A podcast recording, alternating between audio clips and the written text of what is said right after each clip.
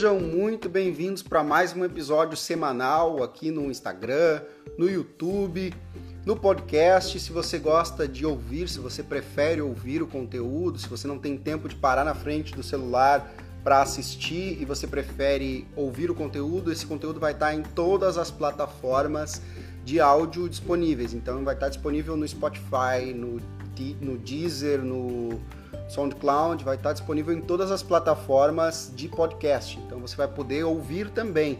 Se você tiver tempo de assistir, é legal também. Mas eu sei que tem muita gente como eu que prefere escutar. Às vezes eu escuto podcast enquanto eu estou dirigindo, escuto enquanto estou caminhando com os meus cachorros ou com algum outro cachorro.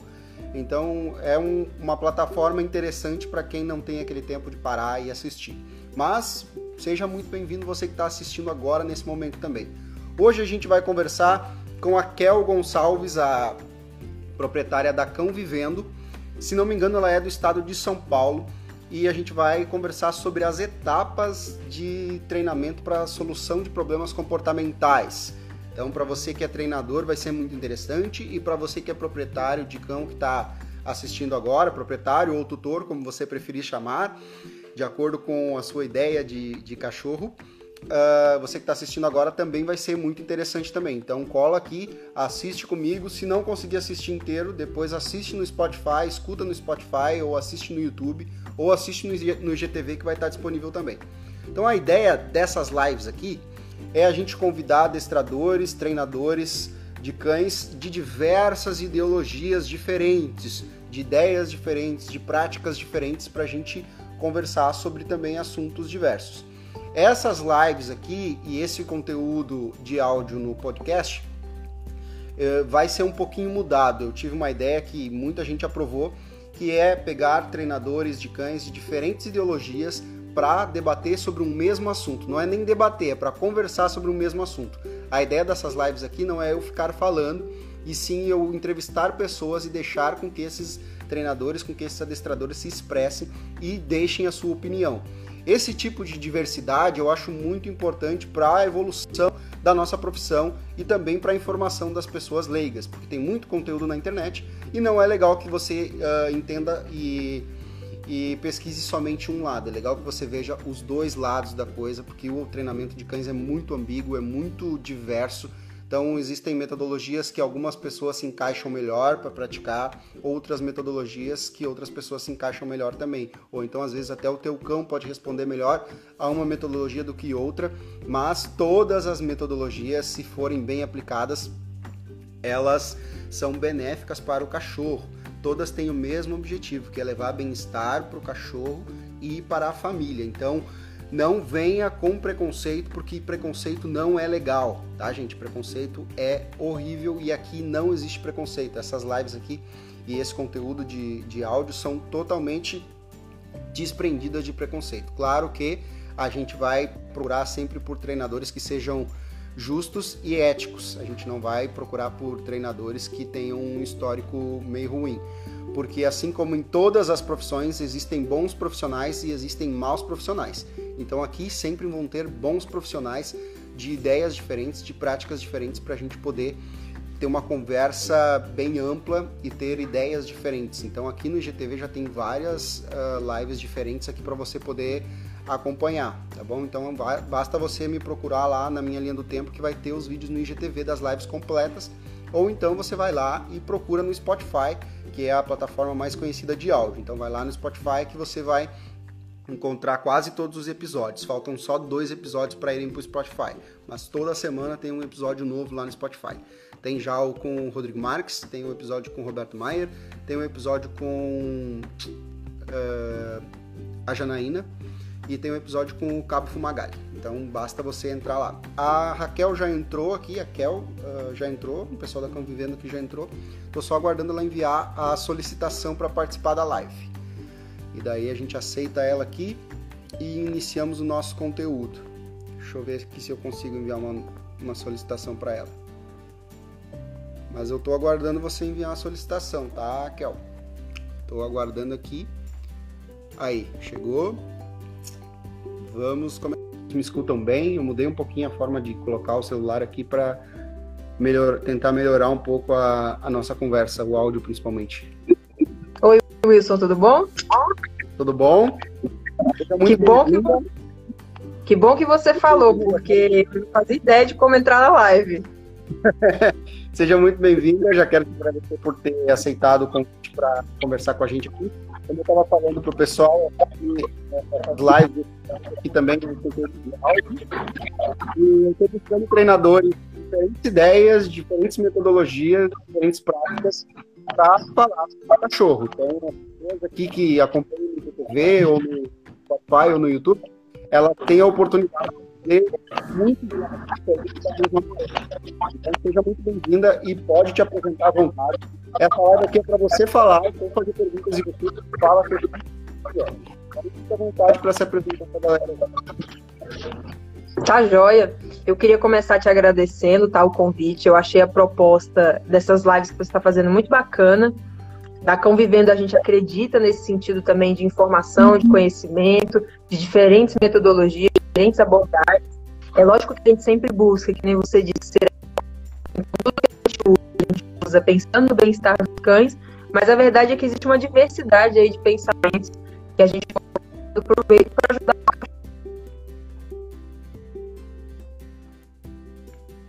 Trancando um pouco. Tá trancando um pouquinho.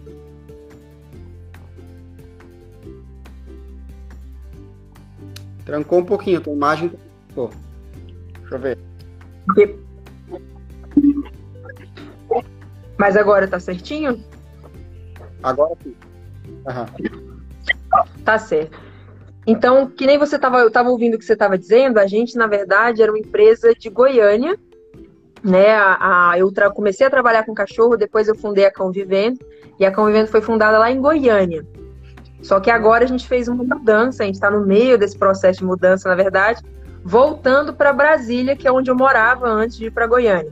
Então, a, a Cão Vivendo agora, ela está em Brasília, tá? E aí é bem bacana, porque Lá a gente fazia atendimento em domicílio. Então a gente ia até a casa das pessoas, fazia o atendimento lá. E agora em Brasília a gente vai ter a possibilidade de ter um centro. Então a gente vai poder oferecer aí daycare educativo, que é uma coisa que a gente acredita muito como parceira aí dos adestradores, como parceiras das famílias que buscam é, uma melhor educação e uma educação continuada para os seus cachorros. A gente vai oferecer também serviço de reabilitação comportamental no formato de board and train, que é o treinamento intensivo com hospedagem. Isso é bem bacana também, é algo que a gente gosta demais. É, hospedagem para os nossos clientes, né, para os nossos parceiros. Mentoria online e aulas particulares. Então vai ser bem bacana. A gente reformulou tudo, tudo que a Convivendo já fazia, a gente reformulou pensando em como melhor atender as pessoas, baseado aí na experiência que a gente já teve ao longo dos anos atendendo a domicílio. E aí agora a gente está organizando tudo, estamos numa casa provisória aí, até a gente poder ir de fato lá para o centro e iniciar as atividades. Então tá, tá bem bacana. Isso aí. Então a primeira pergunta que eu vou te fazer uh, é relacionada ao tema da live. A primeira pergunta é relacionada ao tema da live, mas é uma pergunta que eu tendo a fazer para quase todos. Vocês consideram uma adestradora, uma treinadora, adestradora positiva? Ou como que você nomeia o trabalho que você faz? Tá certo. O, eu tenho até um, um vídeo bem legal que eu lancei, acho que semana passada, semana retrasada, falando sobre correções. Né? Porque as pessoas perguntam muito isso. Tem dois vídeos lá no Instagram da Convivendo. Um é justamente respondendo se eu sou uma adestradora positiva, e o outro é esse discutindo sobre correções eu não sou uma adestradora positiva. Né? De fato, a base do meu treinamento ela é positiva. Eu uso reforço positivo como a base de tudo que eu faço. Então, do começo ao fim do treinamento do cachorro, eu utilizo reforço positivo. Porém, eu também faço uso dos outros quadrantes de condicionamento operante. Então, eu não posso me classificar como adestradora positiva e nem tenho esse interesse. Porque eu acho de fato que a educação do cachorro ela acontece de maneira total, de maneira orgânica, passa por tudo. Eu não acho que a gente consegue isolar o cachorro num ambiente fechado de laboratório e usar uma coisa só.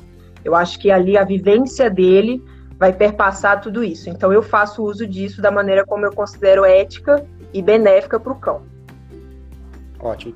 E uh, você falou sobre a vivência dele, uh, além dos reforços positivos, uh, também outros fatores negativos também. Uh, você acredita que o treinamento ele não é possível fazer somente dentro de, um, uma?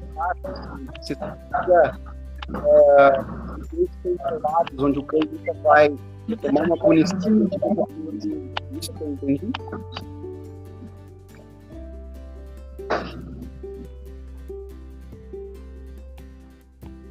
Ixi, ela acabou saindo da live. Acho que ela vai voltar daqui a pouco. Deu um, deu um cut ali ela acabou saindo da live. Vamos esperar ela, ela mandar aqui a solicitação de novo. Nosso papo vai ser muito, muito produtivo hoje. Eu gosto muito das opiniões da Kel. Acho ela uma pessoa muito inteligente. O meu áudio tá ruim também? Pessoal, me falem aí se o meu áudio também tá, tá meio ruim. Uh, esperando a Kel mandar a solicitação de novo para entrar aqui na live. Não sei o que aconteceu lá, mas acho que já vai, já vai resolver em breve aí. Então, pessoal, vocês também podem deixar perguntas aqui. Se você é adestrador, você pode deixar perguntas. Se você é proprietário de cachorro, também pode deixar perguntas. Então, pode ficar tranquilo. O meu áudio estava falhando. Melhorou agora? Opa, melhorou agora que ela saiu. Vamos ver se é por causa da, das duas. Tá? Então, estou aguardando aqui a Raquel entrar, Raquel entrar, para a gente poder seguir com a nossa conversa. Pronto, já enviou a solicitação. Calma aí, pessoal, que já vai dar tudo certo. Bom, obrigado a vocês que estão entrando aí. A gente vai começar a nossa conversa novamente agora com a Raquel. Opa! Pronto. Voltamos. Pronto. Acho que a internet acabou caindo. Como eu disse, eu estou num lugar provisório. E a internet ah. não é muito boa, mas acho que agora vai funcionar. Estou mais perto aqui do roteador. Ah, tá. Sim. Então, uh, a pergunta que eu tinha te feito é se você acredita que o treinamento se dá também pelo ambiente. Então, o ambiente pode reforçar ou pode punir o cão também. Por isso, você uh, acha que no seu trabalho você usa também todos os outros quadrantes de, de treinamento, né? Isso, depende muito, né? Tem que ter feito toda uma avaliação. Dependendo do caso também, você vai usar mais uma coisa ou outra. Depende muito do que o cachorro está trazendo para você, sabe? E também do que, que vai ser mais adequado para aquela família. Tem famílias que vão trabalhar melhor de uma forma, tem cachorros que vão trabalhar melhor de outra. Eu acho que você tem que ter a flexibilidade de identificar o que, que é mais adequado em cada situação. Ótimo, ótimo. E, e você avalia também, por exemplo, eu, eu já, já, já peguei casos de, de, de tutores de cães de, de me dizer assim, olha, eu não quero que você coloque enforcador. Você tenta mudar a opinião dessa pessoa ou você vai pelo que pelo que você pelo que a pessoa quer? Olha, o que eu prefiro é conseguir fazer o trabalho independente de equipamentos. Então eu prefiro ser um profissional que tem ali uma caixinha de ferramentas com várias opções. É claro que eu tento conversar com a família e educar ela sobre o benefício daquilo que eu acho que vai facilitar mais o processo. Então, se eu acredito que um determinado equipamento vai dificultar o processo, eu vou tentar educar a família sobre isso. E se eu acredito que um vai facilitar, eu vou tentar educar a família para a gente usar aquilo. Mas se a pessoa realmente for totalmente contra, o uso de um equipamento específico, geralmente eu opto por outras formas de treinamento. Agora, eu não mudo a metodologia. Né? Se alguém realmente, por exemplo, me procura e falar, ah, eu quero um adestrador positivista, aí eu indico alguém, porque isso já não vai funcionar. Agora, se a pessoa ela só não quer uma ferramenta em específica, aí eu apresento outras possibilidades. Ótimo, ótimo, porque normalmente esse eu acho que é uma das importâncias da gente mostrar o nosso trabalho também na, na internet, né? Porque a pessoa que nos acha hoje em dia, eu acho que uns 90% nos encontra pela internet, mesmo que seja indicação de um amigo, ela vai lá e vai procurar o nosso nome lá no Instagram, no Google, em algum lugar e vai nos encontrar. Então, através da internet, ela vai poder ver o nosso trabalho Verdade. e ali ela já vai ver se ela gosta, se ela não gosta, né? Das nossas opiniões, dos nossos treinos. É, eu acho, nossos... eu acho que esse é um, um benefício muito legal do Instagram, né? Da gente estar tá postando um pouco do nosso trabalho. As pessoas elas já conseguem ver ali se elas se identificam ou não. Fica mais fácil para todo mundo, tanto para a gente ter o cliente certo, quanto para a pessoa encontrar o adestrador que vai ser certo para ela e para o que ela acredita ali. É, e hoje em dia tem opção para todo mundo. Se a pessoa. Uh, eu tenho clientes, por exemplo, que pesquisam um monte sobre adestramento antes de começar a treinar o cachorro. E isso é ótimo. Sim. As pessoas, eu chego, já está com o cachorro bem adaptado na casa, já está com os brinquedos de enriquecimento ambiental corretos, já sabe mais ou menos como manejar, como deixar sozinho, como ensinar a fazer xixi no lugar certo. Então são coisas que positivas quando a pessoa pesquisa, mas um lado negativo às vezes que eu acho quando a pessoa pesquisa é que às vezes ela pesquisa somente um lado da, do treinamento, né? ela acaba indo lá só no canal do pessoal positivista, enxergando só esse lado e meio que criando isso como uma uma certa ideologia quase que, como é que eu vou dizer, quase que política, né? Que, é, que fica difícil da pessoa mudar de opinião. Então, se ela não está disposta a mudar de opinião, é melhor ela procurar alguém que se encaixe com a coisa que ela acredita, né? Então, vamos Sim, entrar no, no, nosso tema. Então, uh, quais são esses processos que você usa para a gente para você modificar comportamentos de cães urbanos, assim, que é o que as pessoas precisam chamam, né? É bacana a gente ter conversado um pouquinho de metodologia, porque na verdade esse, essas etapas que eu vou falar agora, elas independem de metodologia. Então, assim, seja uma pessoa que usa só reforço positivo e punição negativa que vem ali acompanhando, ou seja uma pessoa que usa também reforço negativo, punição positiva, enfim, punição negativa, tá? Que acompanha o reforço positivo. Dependente da metodologia que a pessoa usar, se ela pensar nessas etapas, se ela tiver consciência disso, vai ser mais fácil dela ter sucesso aí no treinamento. Não é que se a pessoa não seguir as etapas, o treinamento vai fracassar, não é isso. Mas às vezes, quando o treinamento está fracassando, é porque faltou ali um pensamento que está em uma dessas etapas que eu vou descrever aqui para você. Uhum. Fica à vontade, pode. Então, a primeira. Tá, joia. É porque tá com um delayzinho aqui.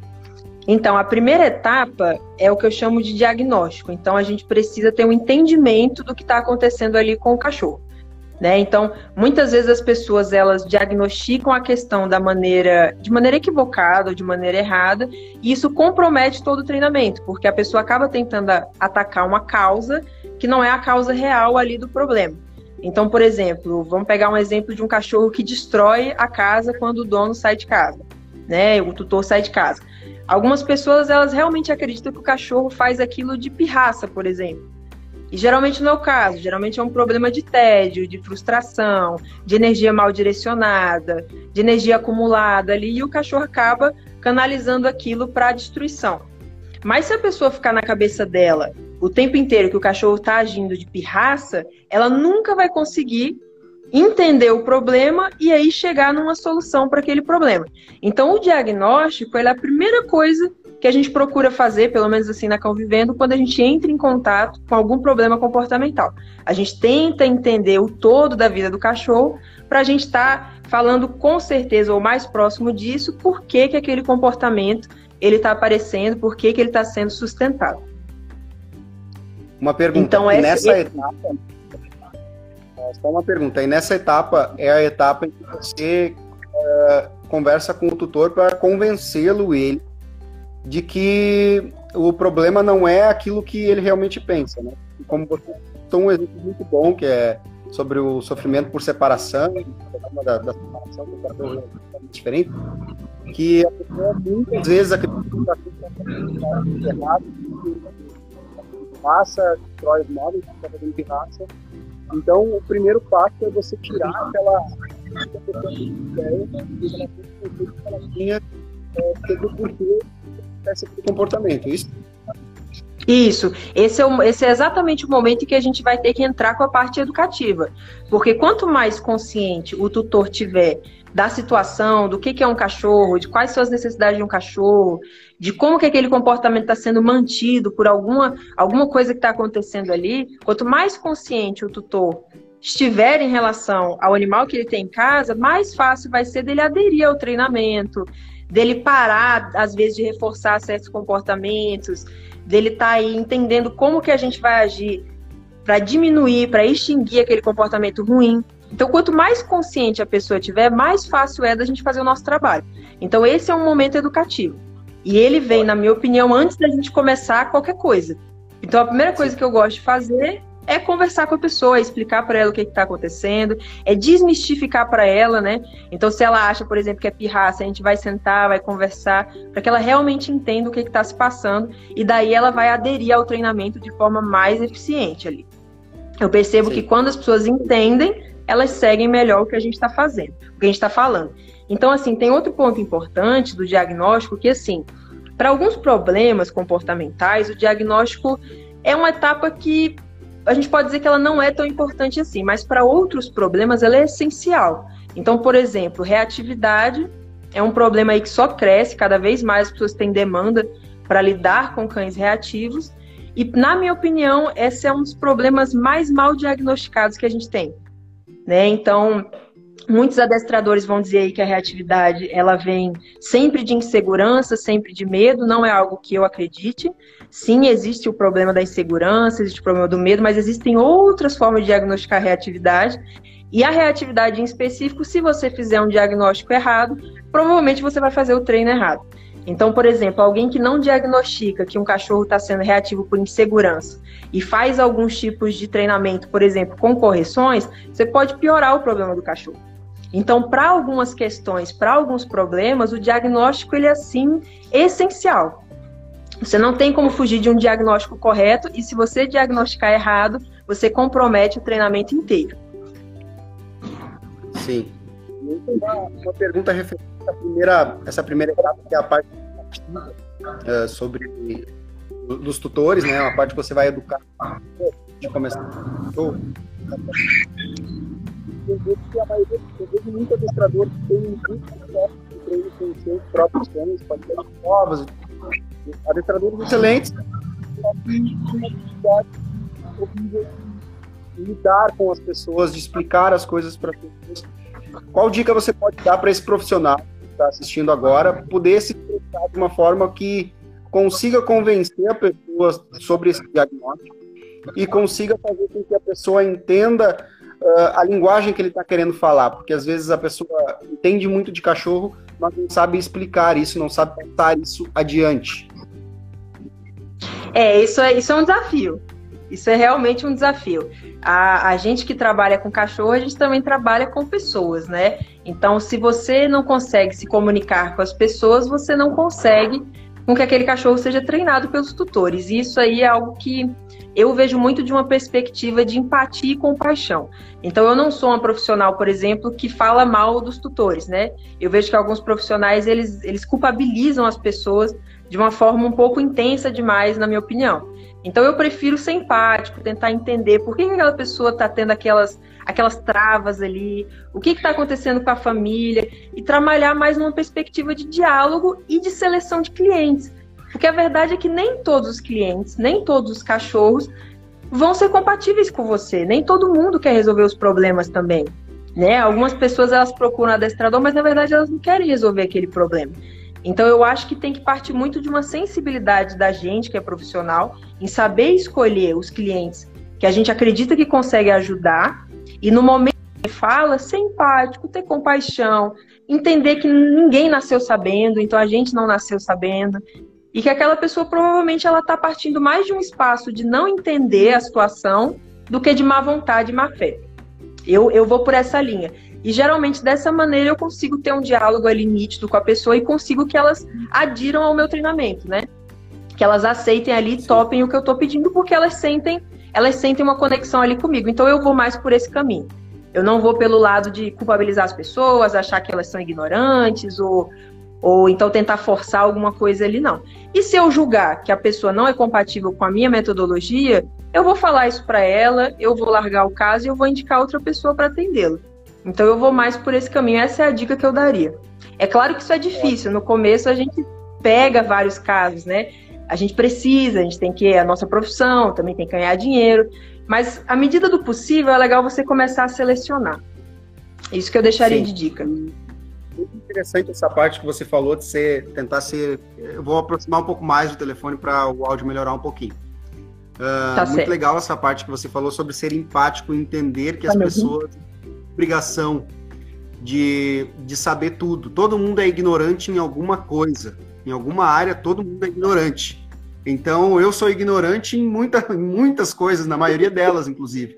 Muito proficiente em cachorro, mas em outras coisas eu sou muito ignorante. Então, eu acho que, as, que os treinadores têm que sim partir dessa, dessa premissa de que ninguém é obrigado a saber tudo e que as pessoas, às vezes, aquele cachorro não foi planejado e as pessoas, às vezes, não culpa disso, às vezes elas até estão fazendo um, um bem para aquele cachorro, né? Tirou da rua, pegou de alguém vai jogar fora. Então, tem N situações que fazem com que uma pessoa pegue um cachorro e ela não esteja preparada para receber esse cachorro na sua casa delas, ou que ela também não esteja preparada para ter aquele tipo de cachorro específico, que tem gente, tem muita gente por aí que acaba uh, tem a, uma das raças que é um pouco mais uh, que, que, estão sendo colocadas para adoção é o Malinois. O Malinois está sendo muito colocado para adoção aqui. E muitas pessoas não estão se adaptando porque moram em espaços pequenos ou porque simplesmente não conseguem mais lidar com a energia do cachorro, não conseguem mais lidar com o cachorro perseguindo criança, perseguindo tudo que se movimenta. Então, esses cachorros acabam caindo no colo de pessoas despreparadas. Então, essa parte de da gente ter empatia e tentar uh, fazer com que as pessoas entrem na, na nossa vibe e aos poucos vão se vão se de certa forma, se catequizando com, com que, com, de como funciona o mundo dos cachorros é, é muito interessante. Então, bora lá para a próxima etapa.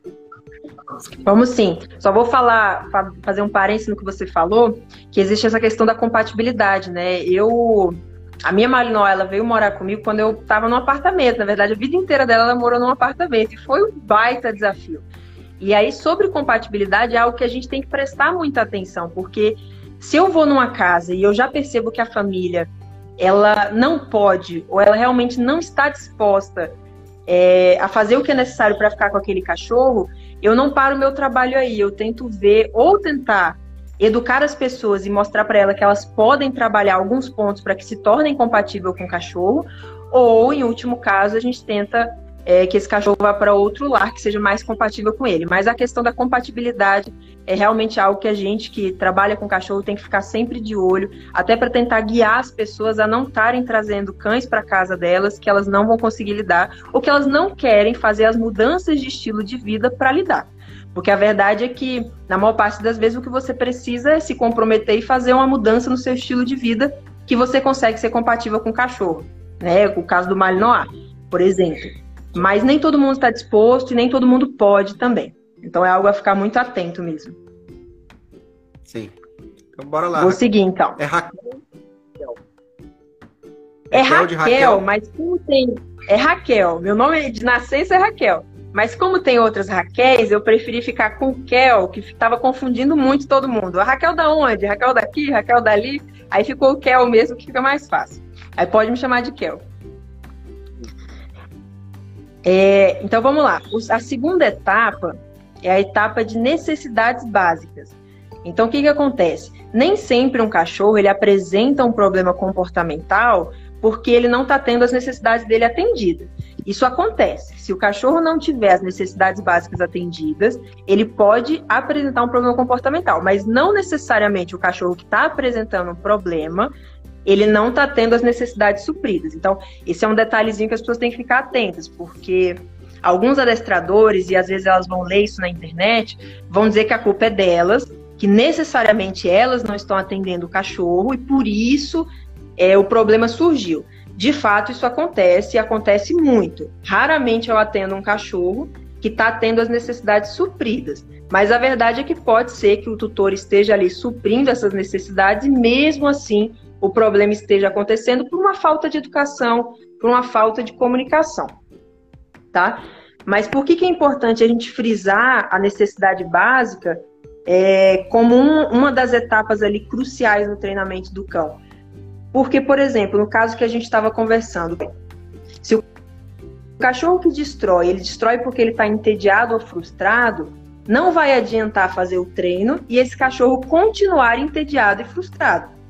Então, se você não atende essas necessidades dos cães, e aí eu estou falando de necessidades físicas, de exercício físico, necessidades mentais, de estimulação mental e necessidades sociais. Basicamente essas três. Se você não atende essas necessidades, a causa do seu problema, se ela estiver ali, ela vai continuar independente do treinamento. Então a gente precisa se certificar de que o cachorro ele leva uma vida enriquecida, que ele não está vivendo uma vida sem qualidade, porque a falta de qualidade ela vai desencadear uma série de probleminhas assim, assim como em nós seres humanos. Se a gente vive uma vida ruim, uma vida precária, uma vida sem atividade física, uma vida sem estudo, a gente acaba se estressando e canalizando esse estresse para algo ruim. Então, da mesma maneira, os cães. Então, assim, é, por, por mais que alguns problemas não venham das necessidades básicas, a gente precisa prestar atenção nela. E além das necessidades básicas, a gente também precisa prestar atenção nas necessidades específicas de cada indivíduo. Então, por exemplo, a Obi, que é a minha Malinois, ela tem uma necessidade muito grande de usar a boca. Ela sente uma necessidade de morder, para além das necessidades básicas. Então, o que, que eu faço? Eu canalizo isso para algo produtivo para mim. Né? Seja em treino de mordida, seja ela tendo muito, muitos brinquedos ali para roer, da maneira como for.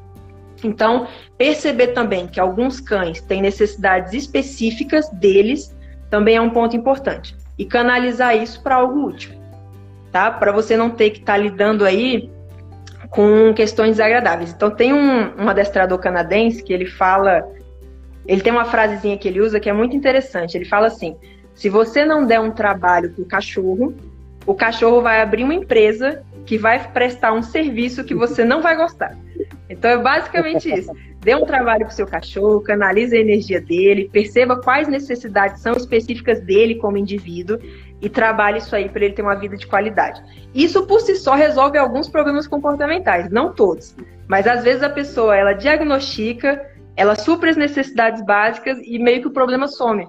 E ela fica ali encantada, nossa, eu nem fiz um treinamento. Isso acontece às vezes, não todas as vezes, mas às vezes acontece. Algumas dúvidas. Então, por exemplo, a necessidade física que você citou. O cachorro ele apresenta reatividade né, na rua. Muitos apresentam isso. Apresenta reatividade na rua e tem dificuldade de ficar sozinho, né? E, e já não passeia mais com esse cão, justamente porque não tem mais força para segurar, porque não tem mais cabeça para aguentar o estresse que esse cachorro gera na rua.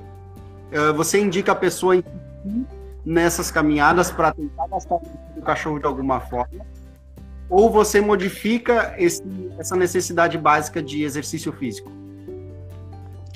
Depende da família, depende muito do que, que a pessoa consegue fazer ali. Mas, por exemplo, se a pessoa tiver uma esteira em casa, eu aconselho o cachorro a gastar energia de outra forma que não a caminhada.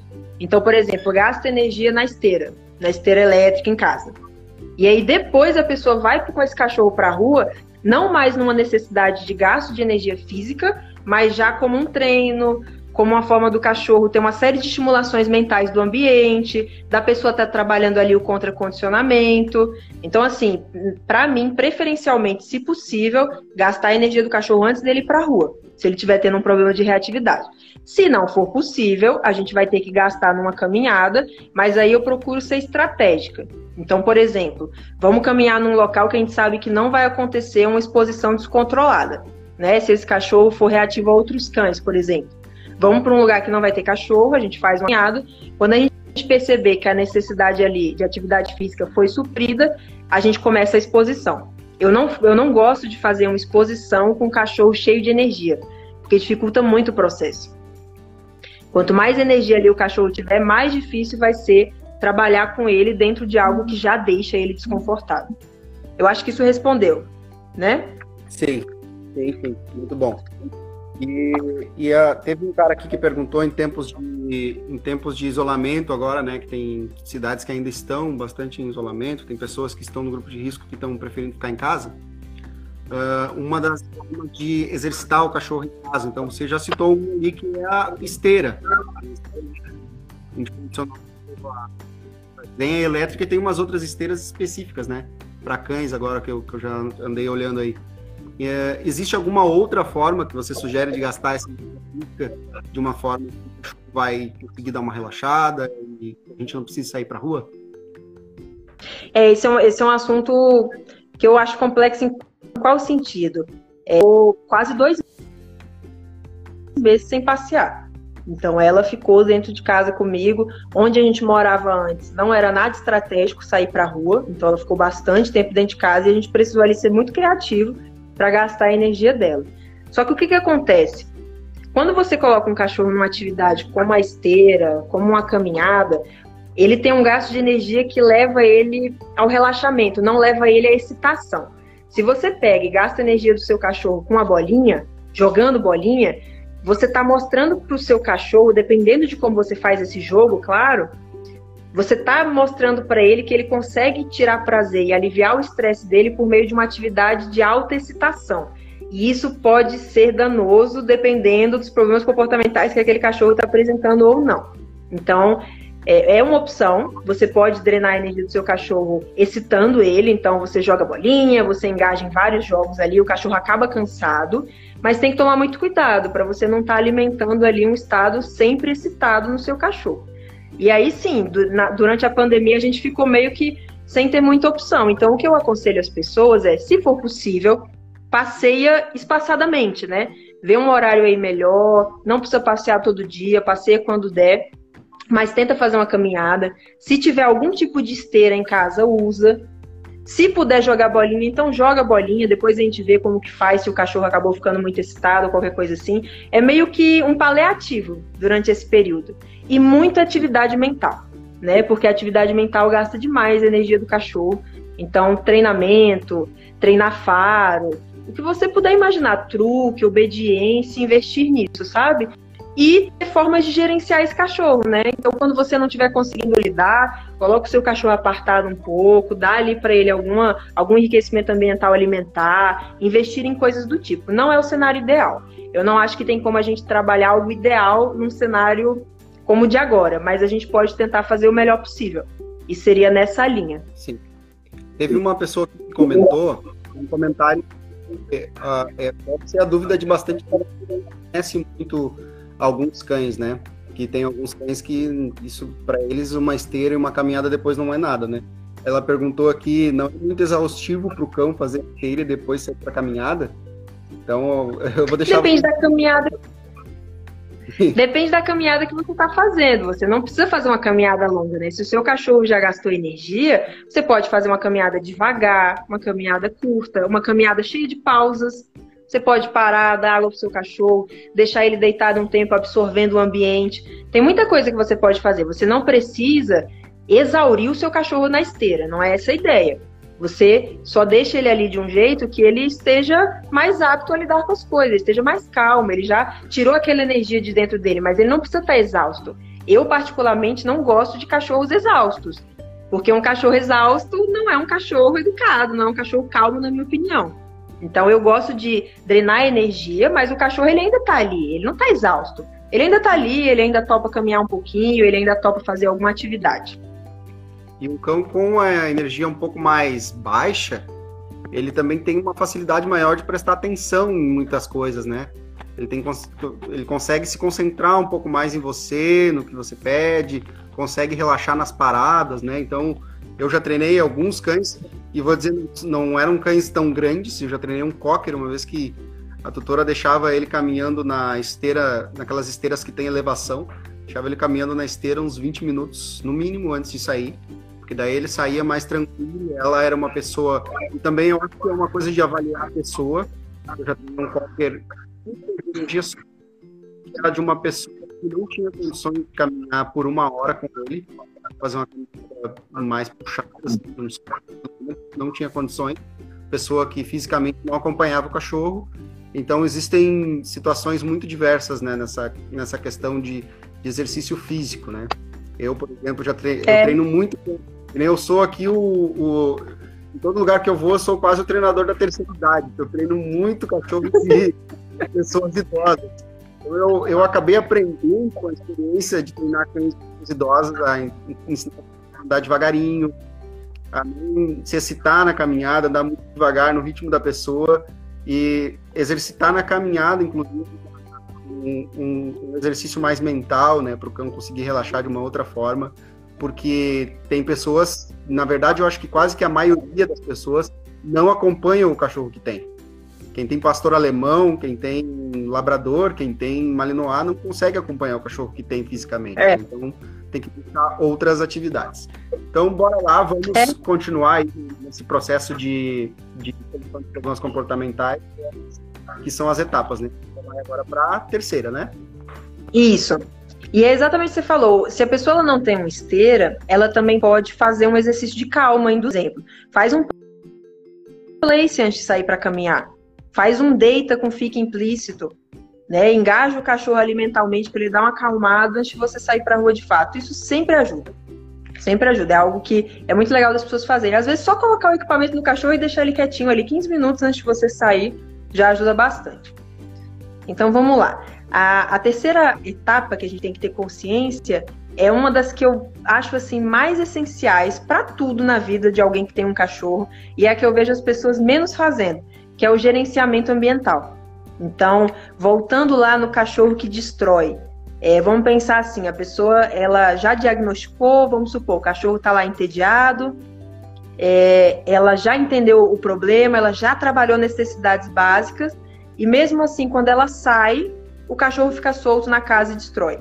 O que, que a gente precisa entender disso? Esse cachorro, muito provavelmente, ele já está usando a mastigação dele ali como um alívio de estresse, aquilo ali está trazendo algum prazer para ele.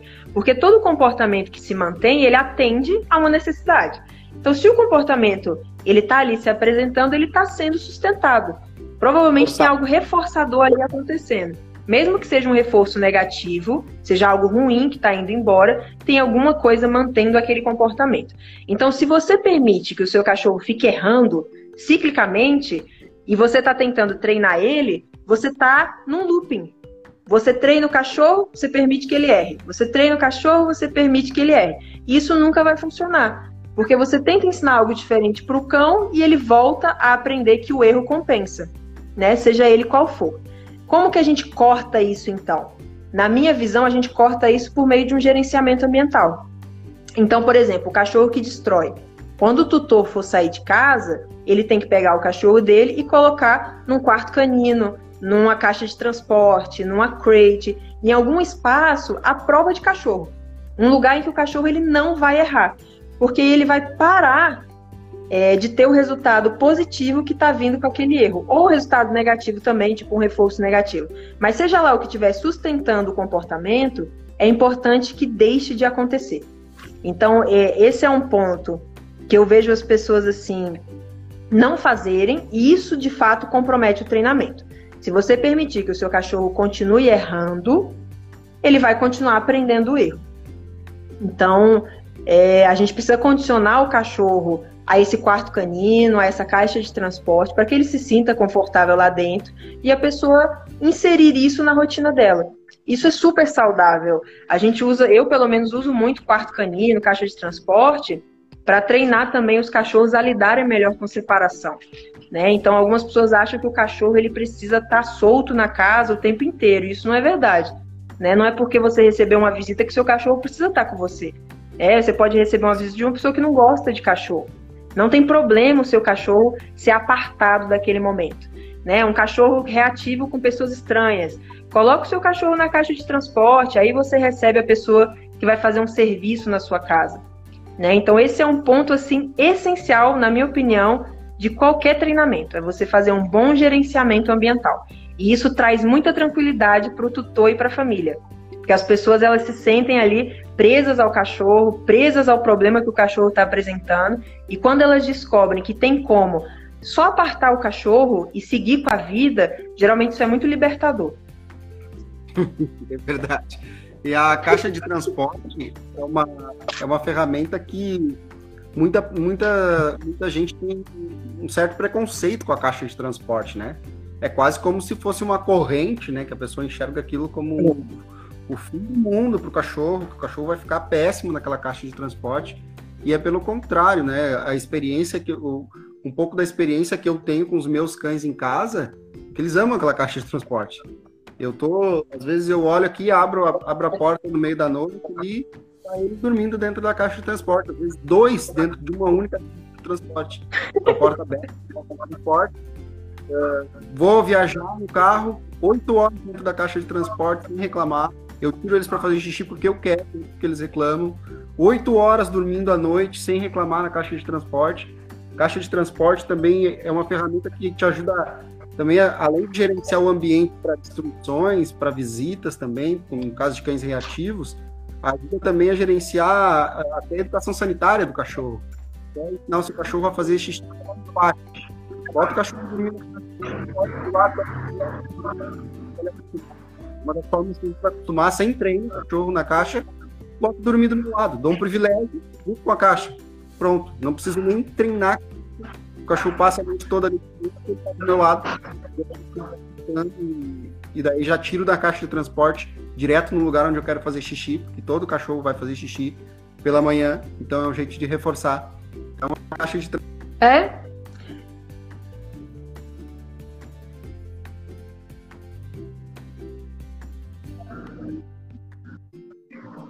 É, inclusive, isso que você falou, seu vídeo travou aqui para mim. Voltou. Não, tá travado ainda. Ah, tô. Voltou? Voltou. Não, né? Pronto. Agora eu tô te ouvindo também. Inclusive, isso que você falou do treino sanitário, na minha opinião, é o jeito mais fácil que tem de você treinar o local certo do banheiro é esse. É o cachorro dormindo na caixa de transporte, você liberando ele para fazer o xixi no lugar que você designou. É o jeito mais fácil, é batata. Se você treinar dessa maneira, o cachorro aprende rapidinho. Então, a caixa de transporte ela tem muitas utilidades. Eu gosto muito de levar, por exemplo, agora, eu estou no meio de uma mudança. A Obi está na caixa de transporte dela e ela se sente super segura. E ela é um cachorro que tem uma leve insegurança ali. E onde a caixa de transporte vai é o ponto de referência para ela. Ela sabe que ela vai ficar lá dentro, que lá dentro nada vai incomodar ela, ela vai dormir lá dentro, ela vai comer lá dentro. Então, assim, é, é algo muito bacana da pessoa levar para qualquer lugar que ela for. Vai viajar com o cachorro, leve esse ponto de referência para ele. Né? Isso vai evitar uma série de problemas, tipo destruir alguma coisa numa casa que não é a sua, como vai fazer com que o cachorro se sinta mais confortável. Então é realmente um, um equipamento que eu adoro. A, a caixa de transporte, eu, eu, acho que é o equipamento que eu mais uso. Porque eu uso todo dia, o tempo todo, então. Então vamos para a próxima etapa, porque já são 9 20 no Instagram, tem que fazer uma hora de live. Ah, tá. É, só só um, um minutinho, que anotou, a Luana anotou uma perguntinha aqui para mim. Claro, pode falar. Não, mas eu vou deixar para responder depois. Eu vou, eu vou ver se no final a gente tem tempo para responder essas duas perguntas, mas eu vou seguir por conta do tempo do Instagram, né? Vai dar tempo. Tá certo. Então, aí a gente chega na última etapa, que geralmente é o foco de todo mundo, é onde todo mundo quer saber que técnica usar, que é o treinamento de fato. Então, assim, a partir do momento que você consegue diagnosticar o problema, você entende o que está acontecendo, você consegue suprir as necessidades básicas do cachorro e você consegue bolar um sistema no qual o cachorro ele não vai mais exercitar o erro, aí sim, na minha opinião, você pode entrar no treinamento. E aí por isso que eu falei, essas etapas elas independem de metodologia, porque a metodologia ela está aqui no treinamento em si, na minha visão. Então é nesse momento que você vai decidir qual técnica você vai usar, quais quadrantes você vai utilizar, quais ferramentas você vai usar e aí, dentro do treino, vai estar tá lá, é, é como eu penso, pelo menos. A emoção que você vai tentar passar com aquilo, a emoção que você vai tentar alterar no cachorro, o contracondicionamento, a desensibilização que você vai fazer, e depois disso a generalização. Mas aí cabe em N técnicas, cada adestrador vai ter o seu jeito de trabalhar com a questão. Mas o que eu acho importante frisar é, é esse processo. Não pense só no treino. Geralmente as pessoas falam assim: ah, como eu faço para o meu cachorro parar de pular? E você até pode passar uma técnica para a pessoa que faz o cachorro parar de pular. Mas se ela não conseguir que a família dela deixe de reforçar esse comportamento, ou seja, toda vez que a pessoa abre a porta de casa, o cachorro pula e recebe um carinho. Se você não parar o erro com o gerenciamento ambiental, que é a terceira etapa, você não vai, não importa se a técnica está correta ou não o comportamento ele vai continuar sendo sustentado. Ao mesmo tempo, lá como a gente falou da reatividade, Se você diagnostica que o cachorro ele é reativo pelo motivo X, mas na verdade é pelo motivo Y, quando você chegar aqui no treinamento de fato, você pode piorar o problema, você pode ali fazer com que a família siga um treinamento que não vai dar resultado nenhum e ali é uma perda de tempo para todo mundo. Então, assim, entender essas etapas, mesmo que você não siga elas dessa maneira, mas entender elas, ter sempre isso em mente, pode ser a diferença entre resolver um problema ou não resolver um problema. E aí, nesse sentido, eu acho que todo mundo deveria fazer essa avaliação mais ampla, independente da metodologia. Ótimo, ótimo pode ficar à vontade para responder qualquer pergunta aí que você tenha. A gente tem um tempo ainda. Tá. A Luana, ela anotou aqui para mim duas perguntas. Deixa eu ver. Uma falou assim, a Camila falou sem pandemia e sem esteira. Corrida mais caminhada após enriquecimento seria bom? Corrida mais caminhada após enriquecimento seria bom? Seria, sem pandemia e sem esteira. Se você tem a possibilidade de fazer uma atividade física mais intensa com seu cachorro, depois engajar ele numa caminhada mais focada, para ele ter um gasto ali de, de energia mental, e você ainda vai dar um enriquecimento ambiental para ele, é ótimo. Eu acho que é muito bom. O que, é que você acha, Wilson? Uma pergunta em cima dessa pergunta. Uh, você acha válido a pessoa fazer uma caminhada com o cão, mesmo quando o cão não tem controle? Quando o cão. Ah, eu vou fazer uma caminhada eu tenho controle, meu cachorro não é tão reativo assim. Eu tenho um lugar que eu posso levar ele para caminhar, que não tem cachorros, mas ele não sabe passear, ele me arrasta. Você acha válido fazer a caminhada mesmo assim? Ou a pessoa usa esse tempo da caminhada para treinar o comportamento do cão não fazer o, o que ela não gosta, para ela não reforçar? O que, que você certo. pensa sobre isso? Eu penso que é melhor treinar, é melhor você gastar esse tempo que você estaria passeando com o cachorro investindo num treinamento para esse cachorro não puxar. Ou, caso você fale assim, não, mas o cachorro ele precisa passear. Se eu passeio com ele puxando, eu não tenho problema nenhum na minha casa, ele não faz nada de errado na minha casa, eu usaria uma discriminação de equipamento. Então, o que, que eu faria? Preferencialmente, gasto tempo para treinar. Mas vamos supor que não tem jeito, a pessoa precisa passear. Então, troca os equipamentos. Você vai pegar o equipamento de passeio que você quer usar mesmo e você vai usar ele durante os treinos de passeio. E você vai pegar um outro equipamento, por exemplo, uma peitoral, e você vai usar com o cachorro te arrastando. Porque aí, pelo menos, você não vai estar tá acabando com o treino que você está fazendo. Porque se você estiver treinando seu cachorro a passear com uma coleira de pescoço, vamos supor, e aí dia sim, dia não, você, você deixa esse cachorro te arrastar com esse equipamento, ele vai aprender que tem hora que arrastar compensa, tem hora que arrastar não compensa, e ele vai continuar arrastando.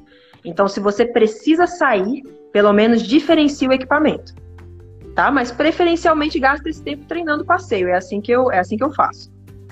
Isso, eu, eu, eu faço exatamente a mesma coisa, porque às vezes a pessoa tem um equipamento que. Eu até sempre troco o equipamento, na verdade. Quando a pessoa já usa um equipamento que o cachorro puxa, que o cachorro faz um escândalo, que, que o cachorro já tem uma, uma, memória horrível daquele comportamento, daquele equipamento, seja qualquer equipamento que seja, pode ser um, um enforcador, uma cabresto, o que for, eu sempre troco. Troco para qualquer outro, troco a, peitoral frontal, que é uma cadeira simples, e peço para a pessoa treinar em cima daquele equipamento ali. Porque uma das coisas que acontece muito é do cachorro associar o equipamento aquele tipo de comportamento que ele tem na rua também. Então, quando a gente troca o equipamento e também muda a forma de treinar, começa a treinar do jeito certo, uh, é mais fácil do cachorro não tentar fazer o comportamento errado de novo por uma lembrança que ele tem. Porque aqueles comportamentos que são autorreforçadores, de puxar, o cachorro puxa, tu vai ele quer, eles são muito reforçadores, às vezes eles são mais reforçadores do que a própria recompensa que você tem na mão principalmente no caso de machos não castrados, cães excitados na presença de outros cachorros. Então, esse tipo de, de reforço ele é mais forte às vezes do que um outro reforço que eu tenho para oferecer para ele. Então, a troca de equipamento e a mudança de, de treino uh, eh, para uma apresentação para ele a esses estímulos de uma maneira gradual depois ajudam muito em todo o processo. É. Então, para a gente encerrar, eu quero que você deixe um recado aí para pessoas que querem começar um treino com um adestrador e também deixa um recado para os adestradores aí que querem uh, melhorar a sua seu atendimento aí para o pessoal em domicílio ou até mesmo no, no, seu próprio centro. Que uma hora vai ter que tá, encarar as pessoas. É, com certeza. Então é o seguinte, para quem está procurando um adestrador para fazer um treino com o seu cachorro, é, procura alguém que vai conseguir te explicar e que vai conseguir bolar um treino que acabe abarcando essas etapas. Então, alguém que não vai deixar escapar alguma dessas etapas, alguém que vai conseguir te fazer entender o problema. Você vai pensar, ah, faz sentido isso que a pessoa está me trazendo. Alguém que vai conseguir te explicar quais são as necessidades básicas dos cães e de repente alguma necessidade específica do seu cachorro que você vai ter que trabalhar ali. Alguém que vai montar um plano de reformular a sua casa de tal forma que o cachorro é, tenha um espaço ou que de algum jeito aquele problema ele pare de se apresentar, porque isso vai ser necessário para você resolver a questão. Então o cachorro vai ter que parar de exercitar aquele comportamento ruim e por fim alguém que te apresente, apresente um treino que você considera ético, que para você faz sentido, né? Que, que não te ofende. Porque assim, a gente tem que. São diferentes metodologias. Se você sentir que algo te incomoda, fala isso com o adestrador. Né? Porque se ele for uma pessoa aberta e conseguir te explicar, te pedir um tempo para você ver os resultados, ou seja lá o que for, ok. Mas se, se não for uma pessoa aberta, que não consegue conversar com você, é, que quer de repente colocar a goela abaixo uma determinada, um determinado ponto de vista, procura outra pessoa. Né? Então eu penso dessa Sim. forma, é assim que eu gosto de aconselhar os tutores. Tenha um diálogo aberto com o seu adestrador, fala para ele o que você gosta, o que você não gosta. A maior parte dos profissionais está aberto ali a ouvir, te dar uma resposta. E, e procure alguém que vai conseguir pensar dessa maneira total. Né? A gente não pode resolver um problema é, de maneira pontual. A gente precisa dar uma olhada na vida inteira do cachorro para ver o que está acontecendo ali, o que, que a gente pode melhorar. E para quem já é adestrador, quem é profissional, sempre levar o cachorro em consideração. Né? Um cachorro ele não se resume a um problema comportamental. Né? Ele tem ali as suas especificidades, ele é um ser vivo complexo, com sentimentos. Então leve em consideração o cachorro. Pensa, tenta se colocar no lugar do cachorro por um momento, né? É um animal instintivo, ele não está fazendo aquilo ali para te agredir, para te humilhar, é, para te deixar com raiva. Então se coloque no lugar dos cachorros, né? Pensa se aquilo que você está fazendo é realmente ético e é realmente benéfico, né? E nunca trabalhe com raiva. Esse é um ponto também. Né? Nunca trabalhe com cachorro estando com raiva. Dá uma respirada, coloque seu ego de lado, escuta outros profissionais de diferentes metodologias. Eu adoro fazer isso, eu adoro um diálogo aberto. E eu acho que é isso que realmente faz a gente crescer, evoluir e ir para frente. Trabalhar com cachorro é uma evolução pessoal constante. Ah, então esses seriam os meus dois recados. Isso. Uma dica que eu tenho para os adestradores que, que nem eu, que treinam o próprio cachorro, né, para provas ou para ou para o próprio desenvolvimento pessoal como treinador, é tentar não treinar o seu cachorro depois que você já treinou todos os cachorros do dia. Isso é uma merda, porque sempre vai dar problema. Sempre vai dar problema. Você chega com a cabeça por aqui de problema dos outros, né? um monte de, de problema comportamental de cachorro, de um monte de problema de família que a gente acaba tendo que lidar também. E daí vai lá, vai treinar o cachorro, por mais que você treine o cachorro dois minutos, você não vai estar tá dando o teu melhor, o cachorro vai sentir que você está com aquele estresse, carregando aquele estresse todo. Então, o melhor horário para você treinar ou é pela manhã de manhã cedo, aí, ou é no, no meio-dia, que você ainda está naquele meio termo, mas à noite, depois que você treinou um monte de cachorro, não é legal mesmo você treinar. Tá bom? Então, é eu vou me despedindo de você, Raquel. E muito obrigado por ter aceitado aí o convite. Daqui um pouquinho Obrigada o Instagram, infelizmente. Uh, então eu já quero deixar aqui para as pessoas que gostam de ouvir, vai estar tá no podcast, no Spotify, no Deezer, no, no SoundCloud, em todas as plataformas. Eu acho que daqui uns dois dias eu já consigo colocar lá. Então, muito obrigado por ter participado e aceitado o convite. Muito bacana esse papo que a gente bateu aí. Obrigada a você, Wilson, e obrigada a todo mundo que assistiu. Oi, pessoal do Matilhando. E é isso aí, gente. Vamos sempre estudar e sempre evoluir. Tô aguardando o pessoal do Matilhando aí para fazer a live aqui também, tá? Aproveitando que eles estão estão assistindo, tá? Então, muito obrigado, Raquel. O Instagram tá contando aqui, vai nos cortar. Valeu, um abraço tá e certo. até o próximo. Tchau, tchau. Até a próxima.